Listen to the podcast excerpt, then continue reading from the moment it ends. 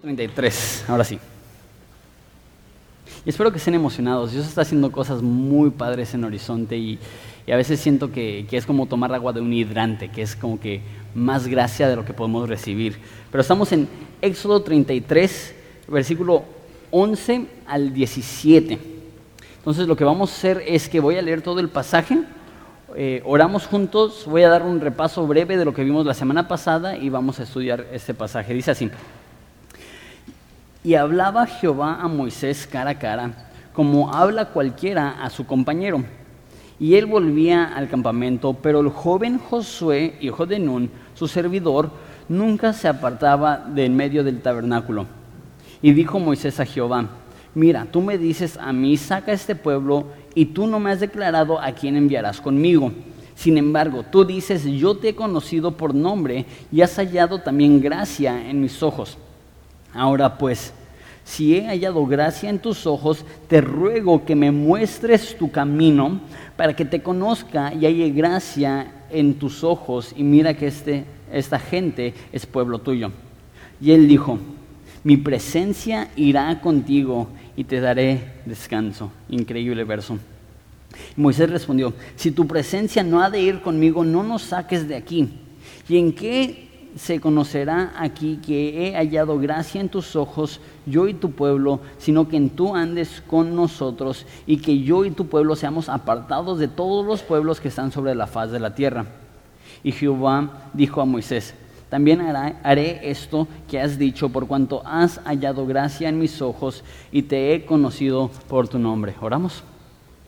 Jesús, damos tantas gracias en esta mañana por esta realidad que hemos hallado los que somos hijos tuyos gracia en tus ojos y que podemos tener acceso a ti como un amigo, como un compañero. Padre, qué bello. Te pido que nos transformes en esta mañana radicalmente a través de este nuevo conocimiento para algunos y para algunos a través del recordar este viejo conocimiento de tu gracia. Jesús, esto es increíble. Estamos maravillados de que tú, siendo un Dios grande y fuerte, seas un Dios de gracia. Te amamos y es en tu nombre precioso que pedimos esto. Amén. Bueno, un pequeño repaso de la semana pasada. Eh, la serie estamos, que estamos haciendo ahorita es una pequeña serie que se llama Muéstrame tu Gloria. Por cinco semanas vamos a estar estudiando Éxodo 33 y 34 y el título Muéstrame tu Gloria sale directamente de Éxodo 33, 18, donde Moisés le dice a Dios, Muéstrame tu Gloria. Y el concepto es que uno de, de, los temas más importantes de la Biblia, posiblemente el más importante de la Biblia, es que Dios es glorioso. La Biblia dice, se los he comentado muchísimo, en Romanos 11:36, que todo es de Él, por Él y para Él, a Él sea la gloria por los siglos. Amén. Entonces, todo lo que existe fue creado para la gloria de Dios. Vimos primeramente cómo se ve eso en el idioma hebreo, que gloria significa peso que Dios debe de ser lo más importante, lo que lleva más peso en nuestras vidas. También vimos lo que significaba en el griego, que era doxa, que era gloria, fama u honor que Dios está agresivamente buscando la fama de su nombre, su reconocimiento, su gloria. Dios existe para Dios. Entonces, eso lo vimos y Dios nos creó para su gloria. Eso es lo que vimos en Isaías, que para su gloria fuimos creados. Pero el problema es que cuando pecamos, la Biblia dice que fuimos destituidos de la gloria de Dios, nos separamos de la gloria de Dios. Entonces, ahora cuando el mundo ve al ser humano, no dice, wow, qué bello es Dios, sino que dice, ¿cómo puede un Dios bueno permitir que esto suceda? ¿Han escuchado esa pregunta? Eso significa que el ser humano, como está ahorita, ha sido separado de la gloria de Dios y en su naturaleza humana no glorifica a Dios como debe. Y eso se vio ejemplificado a través del pueblo de Israel, que eran idólatras.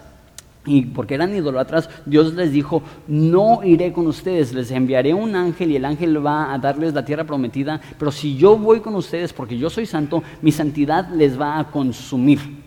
Entonces Moisés va a un tabernáculo, no el tabernáculo, que es conocido como eh, el precursor del templo, sino nada más una tienda de campaña, tiene un encuentro con Dios y él intercede por los israelitas. Y vimos que es muy parecido a lo que hace Jesús, que Jesús fue el hombre perfecto que aboga por nosotros, que es el intermediario, que es el mediador entre Dios y el hombre, dice 1 Timoteo, que hay un solo mediador entre Dios y el hombre, Jesucristo hombre. Y a través de ese, esa interacción que Jesús tuvo con el Padre en la cruz, nosotros ahora somos reconciliados con Dios y la Biblia dice que vino Jesús y puso su tabernáculo con nosotros y vimos la gloria del Padre. Entonces el pecado, el pecado nos destituye, nos separa de la gloria de Dios, pero cuando estamos en Jesús, una vez más entramos al orden perfecto del universo en el cual le empezamos a glorificar. Está increíble. Y la pregunta es, que voy a responder hoy, es muy bonito, muy padre, Dios nos ha reconciliado a sí mismo a través de Jesucristo, pero ahora qué? Ahora ya que tengo una relación correcta con Jesucristo, ¿qué sucede? Entonces, el tema de hoy es muéstrame tu gracia y vamos a estar viendo la gracia de Dios y es un tema muy interesante. ¿Por qué? Porque la gracia de Dios va vinculada a la gloria de Dios. Les leo dos versículos. Dice eh, Salmo 84, 11, no tienen que ir allá. Dice, porque sol y escudo es Jehová Dios, gracia y gloria dará Jehová. Gracia y gloria, esos dos conceptos van unidos. Y en el Nuevo Testamento, lo vimos la semana pasada, pero en Efesios 1 dice que Él nos ha adoptado este, para la alabanza de la gloria de su gracia. Entonces, su gracia y su gloria van de la mano. ¿Cómo es glorificado Dios? A través de su gracia. ¿Cuál es la gloria de Dios? La gloria de Dios es la gracia de Dios. Gracia es un regalo inmerecido. Gracias cuando alguien te trata bien, cuando tú mereces ser tratado mal. Eso, eso va en contra de nuestra naturaleza. ¿Por qué? Porque para nosotros lo más glorioso no es la gracia, sino la venganza, la justicia, un hombre fuerte. Ahorita estoy viendo una serie con mi esposa, se llama 24, salió hace como casi 15 años. Es muy chistoso porque es una serie de televisión con agentes súper secretos, acá tipo James Bond, y tienen teléfonos así de con la antenita y están buscando señal así. necesito que me mandes una imagen de satélite. Sí, te lo mando en tres minutos. Y hoy en día con teléfonos es como que tenemos más tecnología que los agentes súper secretos hace 13 años. Pero estoy viendo esta y la serie, mínimo la, la, primera temporada, no la he visto todo, es pura venganza. Es eh, ese hombre, Jack Bauer, fue, parte de, un ataque contra un grupo terrorista, mataron a unas personas y ahora ese grupo terrorista está intentando matar a la familia de Jack Bauer. Y, y, esa es la serie. Y los hombres vemos eso y el mundo ve eso y decimos, sí, Jack, véngate, protégete, mátalos, secuestraron a tu familia. ¿Y qué, qué es lo que vemos nosotros como grande, como glorioso? Sí, venganza, sí, justicia. Ninguna película tiene al superhéroe y al villano y cuando el superhéroe está a punto de matar al villano le dice, no te voy a matar, soy un superhéroe de gracia. Eso no vende. ¿Por qué? Porque el ser humano quiere ver sangre, quiere ver venganza.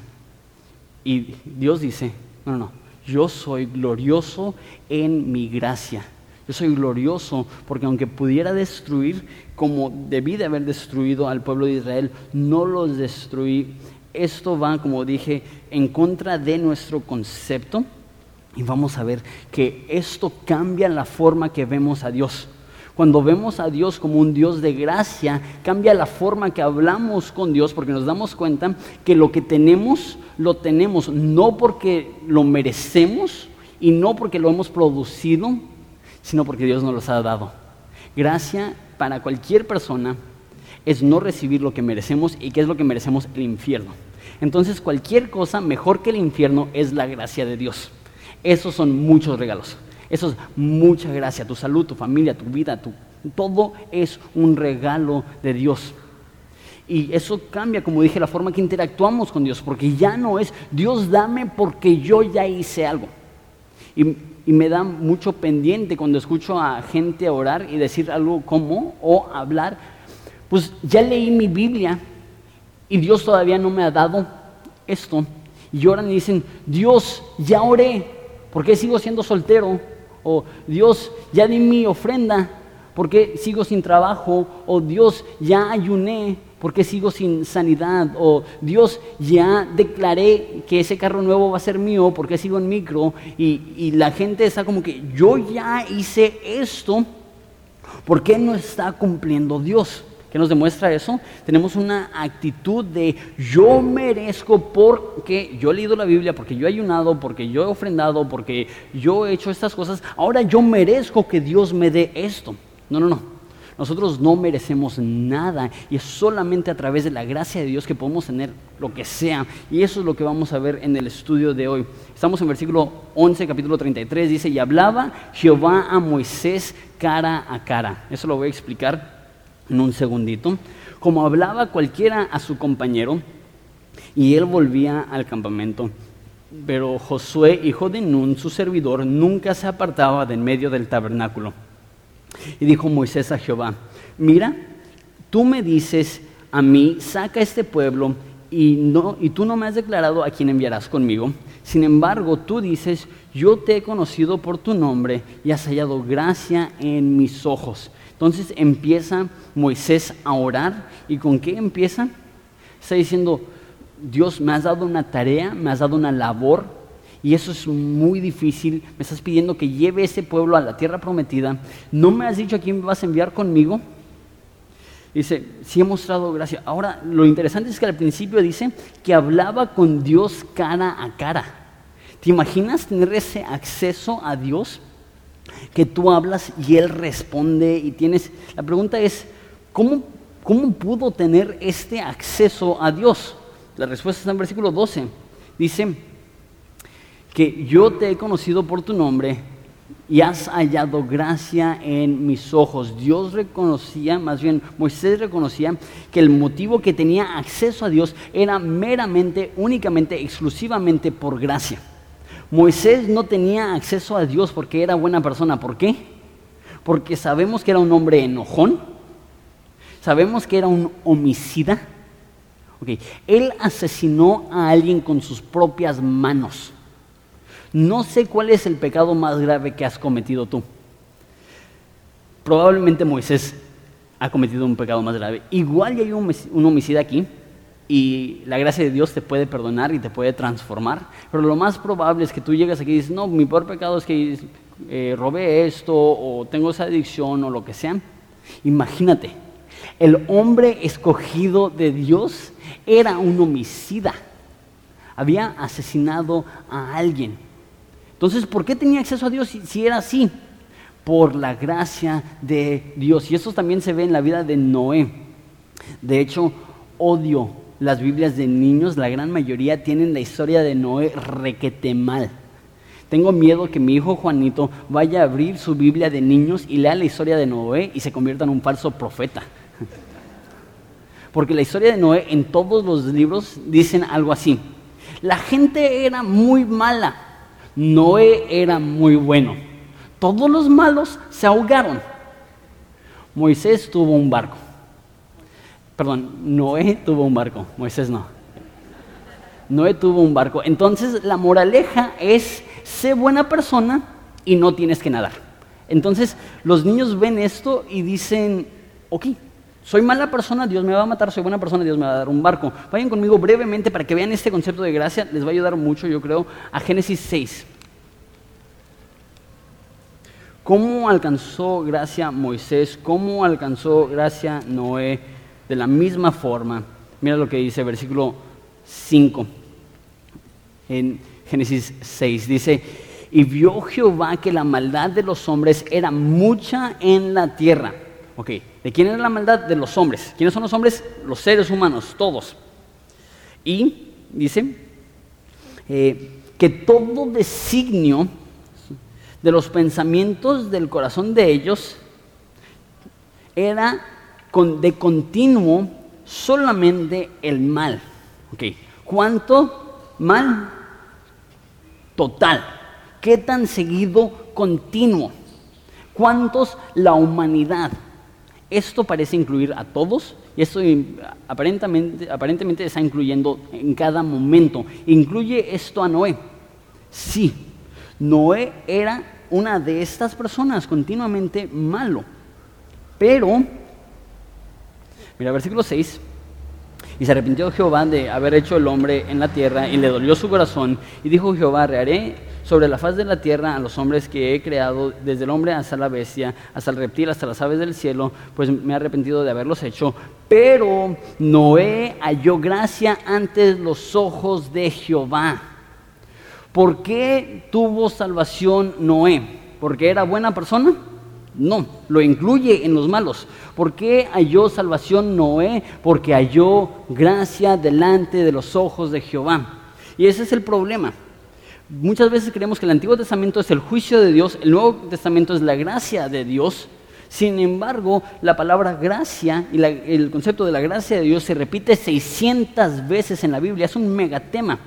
Y de esas 600 veces, 400 veces aparece en el Antiguo Testamento. Jesucristo es el mismo ayer, hoy y por los siglos. Y Dios es un Dios de gracia aún con Noé. El enfoque del diluvio no es la destrucción de la humanidad, sino la salvación de este hombre que no lo merecía. Y mira lo que dice después de eso, versículo 9. Esas son las generaciones de Noé, y Noé era varón justo y perfecto en sus generaciones, y con Dios caminó Noé. ¿Es cierto esto? ¿Fue perfecto? Sale del, arca de Noé, su familia se divide. Imagínate, hay ocho personas en el mundo y se, dividen. Y no solamente eso, sino que se mete una borrachera, se desnuda en su tienda de campaña y entran sus hijos y lo ven desnudo porque está tan borracho que se quitó la ropa y porque sus hijos los vieron, los maldice. ¿Por qué? Porque lo vieron a él desnudo por su culpa, por emborracharse. ¿Es un hombre perfecto?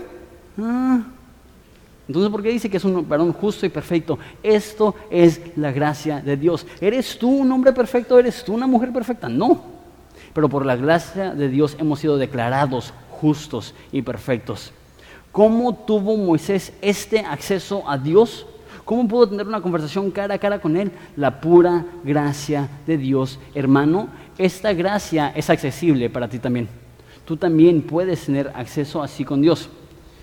Y la pregunta es, ¿qué significa eh, que tenía una conversación cara a cara con Dios? Porque de hecho está a punto de decir Dios en Éxodo 33, si quieren regresar allá, está a punto de decir Dios que nadie verá mi rostro. Entonces eso significa que Moisés, aunque está teniendo una conversación cara a cara con Dios, realmente no le vio el rostro a Dios, no, vio su gloria totalmente. ¿Por qué? Porque lo hubiera consumido, es un, es un ser humano. Entonces, ¿qué significa que está hablando cara a cara con Dios? Este idioma, ese lenguaje de cara a cara, en el hebreo habla de amistad. Con tus amigos los ves en la cara y hablas con ellos. De hecho, es muy raro, porque eh, yo hablo con muchas personas y hay personas que, se sienten un poco incómodos porque están hablando con un pastor y se nota por qué. Porque yo los estoy intentando ver así y ellos me ven de lado. Y es raro porque hace cuenta que este soy yo y, y estos es ellos y me están hablando así y yo me pongo así y ellos y estamos así casi dando vueltas. ¿Por qué? Porque no hay la intimidad, no hay la seguridad de tener una conversación cara a cara. Y piénsalo, cuando hay alguien que no conoces, te pones enfrente de ellos y empiezas a hablar así, ¿no? Como que, y no sé por qué, pero te pones de lado, te sientes más seguro. Pero cuando hay intimidad, te pones cara a cara con ellos. Y de hecho, eso es lo que dice. Dice que hablaba cara a cara con él en versículo 11. Y dice, como cualquiera habla a su compañero. Dios habla a Moisés, Moisés habla con Dios y es una amistad. Para entender la presencia de Dios tenemos que entender que Dios quiere una amistad con nosotros. Y el ejemplo perfecto de esto es Jesús, que él dice, ustedes me dicen maestro y bien dicen porque lo soy, pero yo ya no los llamaré esclavos, porque un esclavo no sabe lo que hace su amo, les llamaré amigos. Dios quiere ser tu amigo si Dios es soberano en los cielos, si Dios es juez en su trono, si Dios es amigo que se pone cara a cara contigo y quiere tener una conversación contigo, quiere tener una relación contigo, para entender la presencia de Dios y cómo funciona la presencia de Dios, tenemos que primero entender que Dios desea tener una amistad con nosotros. Ahora, nos presenta a otro personaje, en el versículo 11 todavía. Dice, y volví al campamento, eso habla de Moisés, Después de estar en la presencia de Dios, regresaba al campamento, pero el joven Josué, hijo de Nun, su servidor, nunca se apartaba del medio del tabernáculo. Ahora, si tú tienes un trasfondo en la iglesia, tú sabes quién es Josué. Josué va a ser el sucesor de Moisés, será el próximo líder de Israel. ¿Cómo empieza? Empieza como un guerrero, empieza como un comandante. No, aquí dice eh, Josué su siervo. Hay muchas personas en Horizonte que son jóvenes y hay personas que tienen una ambición buena, saludable de Dios a querer ser líderes cristianos, a querer eh, ser pastores, a querer plantar una iglesia, a, querer ser lo, que sea. Reconocen lo que dice Jesús, que la mies es mucha y poco los obreros y dicen, heme aquí, envíame a mí, ¿cómo puedo ayudar? ¿Quieres saber dónde empezar? Mira las dos cosas que hizo Josué. Dice uno que era su servidor, empieza a servir. Si no estás siendo fiel sobre lo poco, Dios no te pondrá sobre mucho. Eso es un principio bíblico. Empieza a servir y la segunda cosa que dice es que Él no se apartó del tabernáculo de Dios. eso significa dos cosas. Uno, no se apartó de la presencia de Dios. Joven, particularmente soltero, no tienes idea de la cantidad de tiempo que tienes para buscar a Dios. No tienes idea. Y la Biblia lo dice de esta forma. Dice que el soltero se ocupa de las cosas de Dios, cómo agradarle, y el casado se ocupa de las cosas de la carne, cómo agradar a su esposa. El momento que te casas, tu tiempo se limita, porque Dios ahora espera que atiendas a tu familia, y es bueno, es sano, es bíblico. Sin embargo, tú como soltero no tienes ese, esa limitación en tu horario Tú como soltero puedes literalmente pasar horas y horas. Y tú me dices, sí, Jonathan, pero es que estoy estudiando. Sí, Jonathan, pero es, que estoy estudiando y aparte trabajando. Aún si estás estudiando y trabajando como soltero, tienes una libertad impresionante para leer la Biblia, para estudiar la Biblia, para meditar la Biblia, para aplicar la Biblia, para orar, para pasar tiempo con Jesús. No te apartes del tabernáculo de Jesús. Y número dos, el tabernáculo de Jesús, y más en el Nuevo Testamento, habla del pueblo de Dios.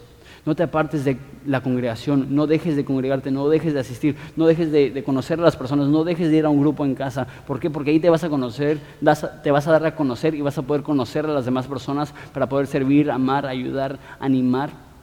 Entonces, eso fue un tema punto y aparte, pero está en el texto y se me hace muy útil para cualquier joven. Sirve y no te apartes del tabernáculo. Y Moisés dijo a Jehová, mira, tú me dices, saca ese pueblo y no me has declarado a quién me enviarás. eso es muy interesante. ¿Por qué? Porque sí le dijo quién le iba a enviar.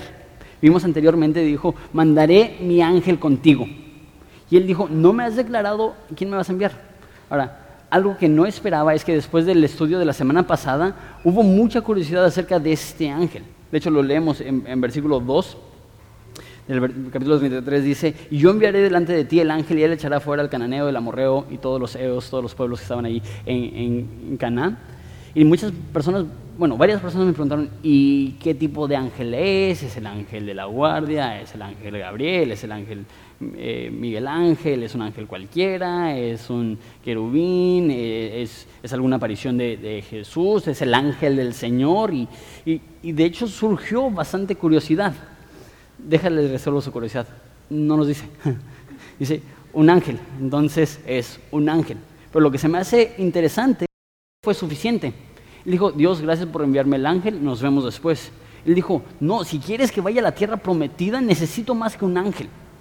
No tengas una fascinación extraña por ángeles, porque en la Biblia nunca se ve que alguien le ora a los ángeles, adora a los ángeles. Los ángeles jamás son los protagonistas. Dios es el protagonista, enfócate en Él. Y eso es lo que está diciendo Moisés. Necesito tu presencia, necesito a ti. Versículo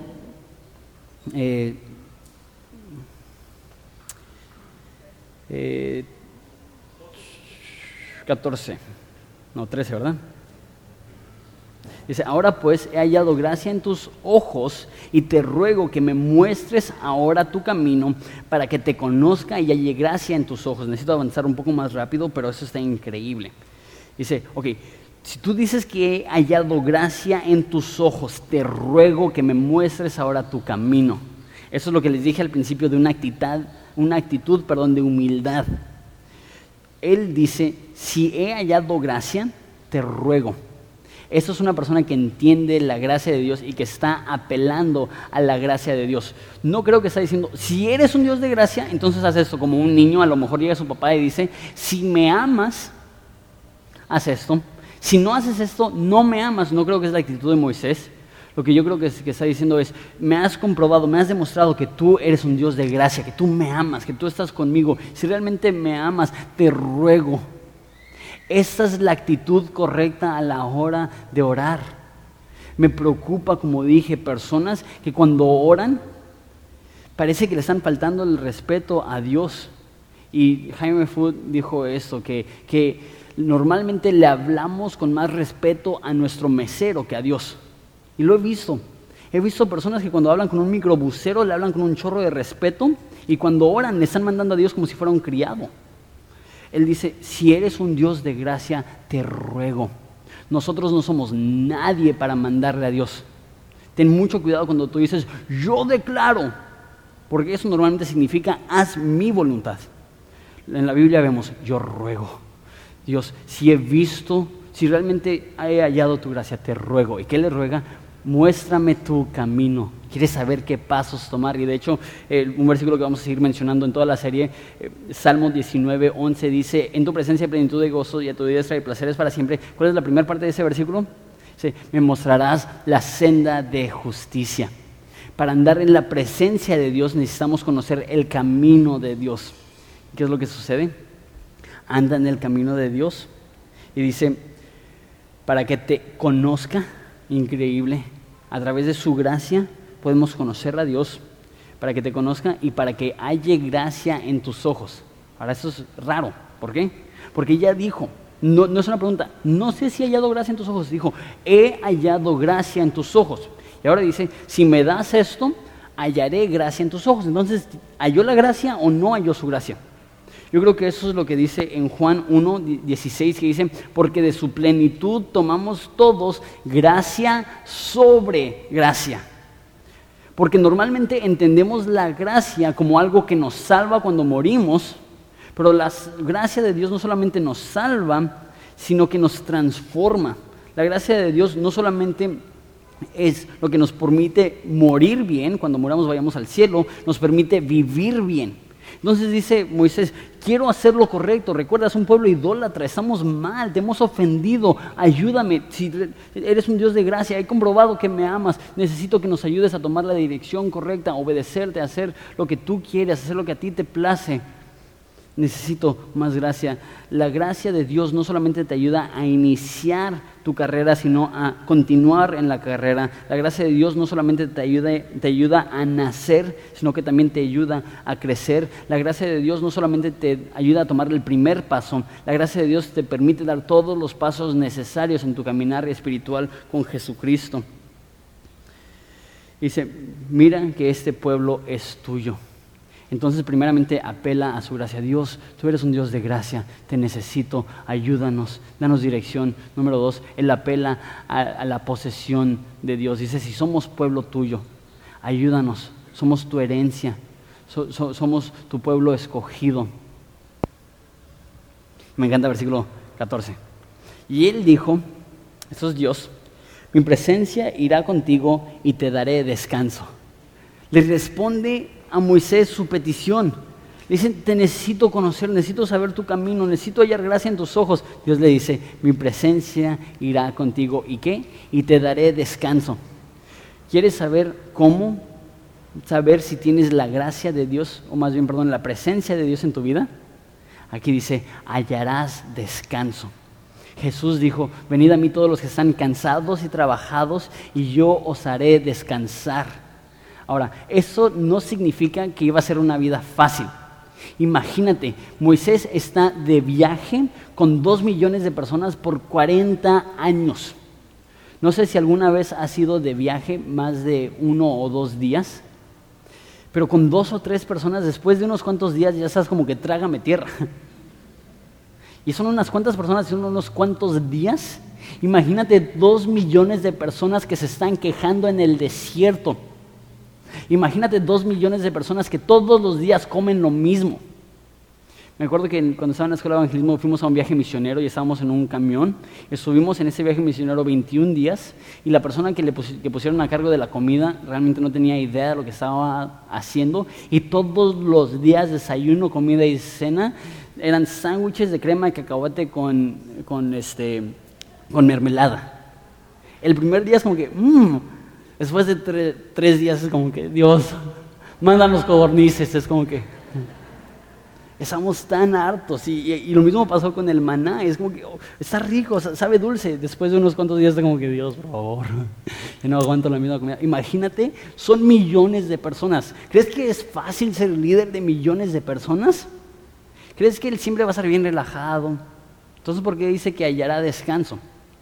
Ese concepto de descanso no es la ausencia de trabajo, sino el descanso después de estar agotado.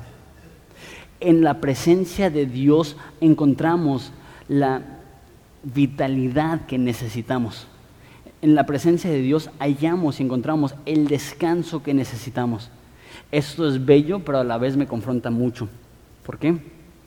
Porque cuando estoy cansado, la fuente de vida que me puede reanimar es la presencia de Jesucristo. Pero ¿cuántas veces cuando estamos cansados preferimos otra cosa? Estamos cansados y ¿qué es lo que hacemos? Cuando llegamos de un día cansado en el trabajo, prendemos la tele, prendemos la compu, prendemos la música, abrimos un libro, abrimos una revista, ponemos una película. ¿Y cuál es la mentalidad? Necesito recuperarme. No estoy diciendo que esas cosas son malas. Lo que sí estoy diciendo es que eso no es un descanso verdadero. La Biblia dice en Salmos que Dios da a su amado descanso. No hay nada que te llena de fuerzas como estar en la presencia de Jesucristo. Y en vez de intentar recuperarnos de un día cansado a través de distraernos con entretenimiento, deberíamos de recuperarnos disfrutando la presencia de Jesucristo. Y obviamente la pregunta es, ¿cuántos hacemos eso? ¿Cuántos disfrutamos la presencia de Dios que llegamos cansados del trabajo y decimos, necesito abrir la Biblia, necesito leer unos cuantos versículos, necesito meditar porque estoy exhausto y necesito que Jesús me dé fuerza. Vengan a mí todos los que están cansados y trabajados y yo os haré descansar. Podemos descansar en su presencia. Versículo 15. Y Moisés respondió, me encanta Moisés. Se parece mucho a mí, por yo creo que por eso me gusta. Dice, si tu presencia no ha de ir conmigo, no nos saques de aquí. Uno de los versículos más padres de la Biblia. Mi presencia, imagínate, se abren los cielos, Dios se dice, mi presencia irá contigo y hallarás descanso. Salía como que, sí. ¿Cuál es la reacción de Moisés? Más te vale Dios.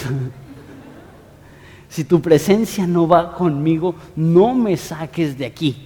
Ahora lo dije como en broma, no creo que esa es la actitud de Moisés. No creo que Dios le está reclamando a Dios como si, más te vale Dios, porque si no, yo no me voy a mover. Tú quieres que vaya a la tierra prometida, a menos de que vayas conmigo, yo no voy. No creo que esa es la mentalidad eh, de Moisés. Yo creo que lo que se está diciendo es, Dios, yo he sentido lo que es operar lejos de tu presencia. Estuve 40 años en el desierto, estuve 40 años en el palacio y fue horrible no tenerte. No me pidas que entre a la tierra prometida si no me vas a acompañar. Le está rogando, ve conmigo. Y lo que me demuestra esto es que es mejor estar en el desierto en la presencia de Dios que en la tierra prometida sin su presencia. Es mejor pasar por el valle de la sombra de muerte si estás acompañado de Dios que probar mil delicias aparte de Él. Y es lo que está diciendo Moisés. No nos saques de aquí, te necesitamos, necesito tu presencia, necesito ver tu gloria. Y lo diré y lo diré y lo diré toda esta serie. Necesitamos anhelar la presencia tangible de Dios, que decimos, Él está aquí conmigo. Si tu presencia no me acompaña,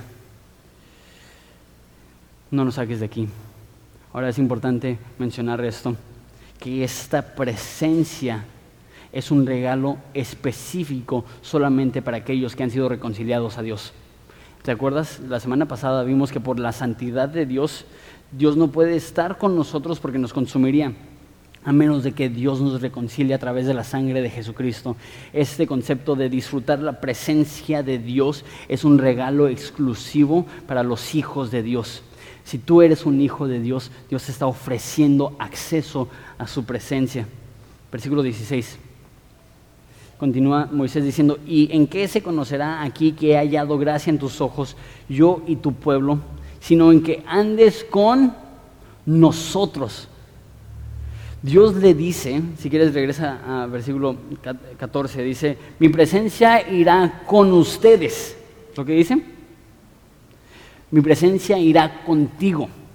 Al parecer Dios le está ofreciendo su presencia solamente a Moisés y Moisés en versículo 16 dice, sino en que tú andes con nosotros.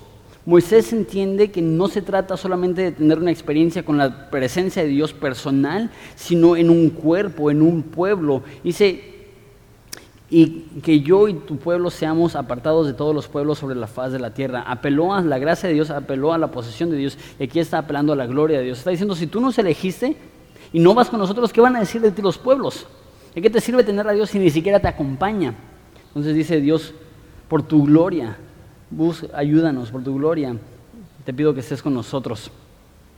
Versículo 17, terminamos con ese versículo. Dice, y Jehová dijo a Moisés, también haré esto que has dicho. Le contesta su petición. Dios le dice, estaré contigo. Moisés dice, por favor, quiero que estés con todo nuestro pueblo. Dios le contesta, haré esto que me has dicho. ¿Por qué? ¿Por qué contesta sí a la oración de Moisés? también haré esto que has dicho por cuanto me has obedecido. ¿Lo que dice? Por cuanto has sido bueno. Sí, mi respuesta será sí, sí lo haré. ¿Por qué? Porque eres un excelente profeta. Has hallado gracia en mis ojos y te conoceré por nombre. Necesitas entender esto y deja que esto te anime. Esa es la postura que Dios tiene para todos sus hijos. Dios te dice, has hallado gracia. Dios te ama. Y Dios te trata con tanta ternura. ¿Por qué? Porque lo mereces. No, pero porque Él en su gloria ha decidido manifestar su poder amando a gente que no lo merece. Tú no mereces el amor de Dios, yo no merezco el amor de Dios. Dios nos ha bañado, nos ha saturado, nos ha llenado de su amor y de su gracia. ¿De qué forma lo ha hecho? ¿De qué forma nos demuestra su gracia? Mira el pasaje. Has hallado gracia en mis ojos y te he conocido por nombre. Dios te conoce por nombre. La Biblia dice que Él sabe cuántos pelos tienes en tu cabeza. Dios te conoce mejor de lo que tú mismo te conoces. La Biblia dice que si contáramos los pensamientos que Dios tiene para con nosotros, serían como la arena del mar. Lo que está diciendo el salmista es que Dios piensa tanto en ti que sería más fácil irte a la playa ahorita e intentar contar cuántos granos de arena hay que saber cuánto piensa Dios en ti. ¿Merecemos ese tipo de atención? No. Dios está totalmente enterado de todo lo que estás haciendo y te ve con amor y con ternura y te conoce. Tú dices, sí, pero Dios conoce a todos. Es, una vez más, esto es algo particular. Claro que Dios conoce a todos. Claro que Dios conoce la cantidad de pelos que hay en la cabeza de todos. Dios sabe todo. A lo mejor tú dices, e, eso, no, me ayuda, eso no me hace sentir bonito. Eh, Dios, obviamente conoce a todos, pero ese es un conocimiento particular. Les leo dos, tres versículos y con eso terminamos. Dice en Primera de, eh, de Corintios 8.3, no tienen que ir allá, dice, pero si alguno ama a Dios, es conocido por Él. Cuando nosotros amamos a Dios, Él nos conoce. Gálatas lo dice de una forma muy padre, Gálatas 4.9. Dice, más ahora, conociendo a Dios, está diciendo, ok, ahora que somos cristianos, ahora que conocemos a Dios, dice, más ahora, conociendo a Dios, o más bien, en Galatas 4.9, siendo conocidos por Dios. Entonces Pablo está escribiendo y dice, y ahora que conocemos a Dios, dice, mm, no, más bien, siendo conocidos por Dios. Y la escritura probablemente más clara es en los evangelios, cuando llegan personas ante el trono de Dios, dicen, Dios, nosotros hicimos milagros en tu nombre, nosotros sacamos demonios en tu nombre. ¿Y qué es lo que dice Dios? Apártate de mí, nunca te conocí. El ser conocidos por Dios es algo específico para los hijos de Dios y ese conocimiento es la misma palabra que se utiliza en Génesis cuando dice que Adán conoció a Eva y concibieron a un hijo.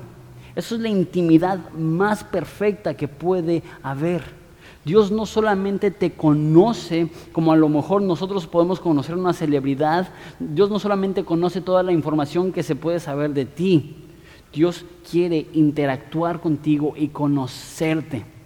Porque yo puedo decir, yo te conozco, y puede significarse que te he visto unas cuantas veces, que sé cómo te llamas, a lo mejor que sé dónde vives.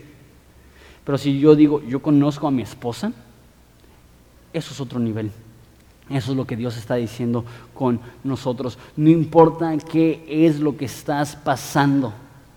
La gracia de Dios y el ser conocidos por Dios es tan bello que puede ayudarte a superar cualquier prueba.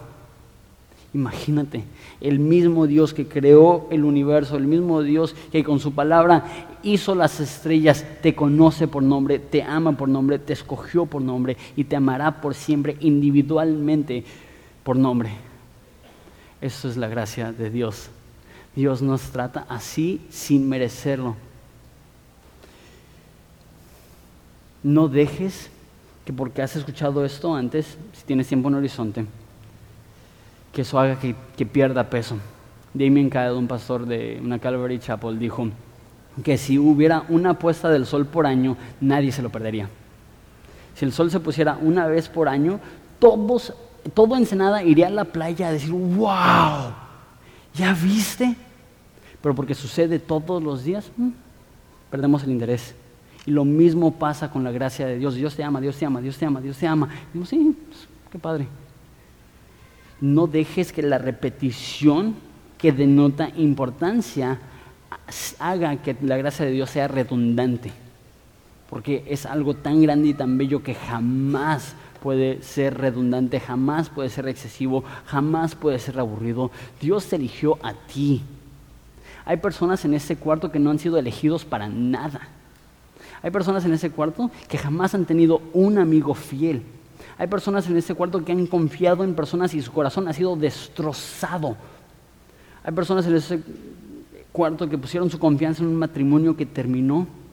Hay personas en ese cuarto que pusieron su confianza en un niño que se apartó, a un hijo que se apartó del hogar, está viviendo en rebelión. Hay personas aquí que, han puesto, pusieron su esperanza en su trabajo y lo perdieron y están destrozados y están devastados. Dios te conoce y Dios quiere estar a ti, contigo íntimamente como un amigo, donde tú estás cara a cara con Él, conversando, conociéndolo y más que nada siendo conocido por Él. ¿Les parece si nos ponemos de pie y oramos?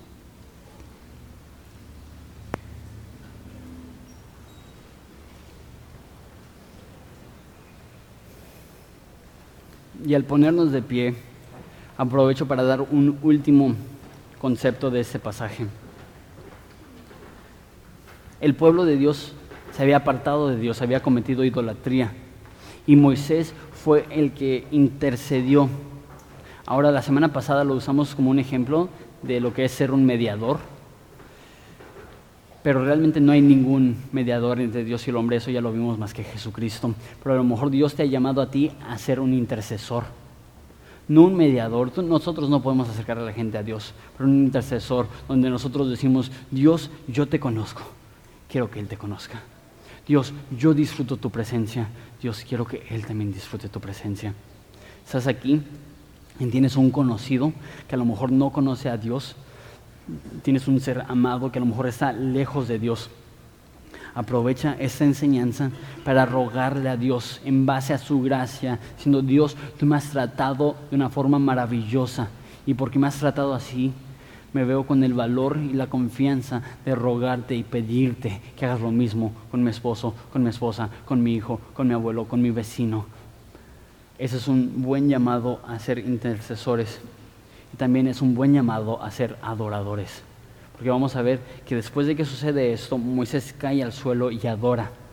Así nosotros, ante tal gracia, la única reacción lógica es exaltar a Jesucristo, es adorar a Dios. Eso es lo que vamos a hacer ahorita. Vamos a tomar un tiempo para, como un pueblo, recordar que Jesús es grande. Oramos. Jesús, te damos tantas gracias porque nos has tratado con dignidad, respeto, amor y honor. Y nosotros, como Moisés, como Noé, no lo merecemos. Sin embargo, nos has derramado tu infinito amor.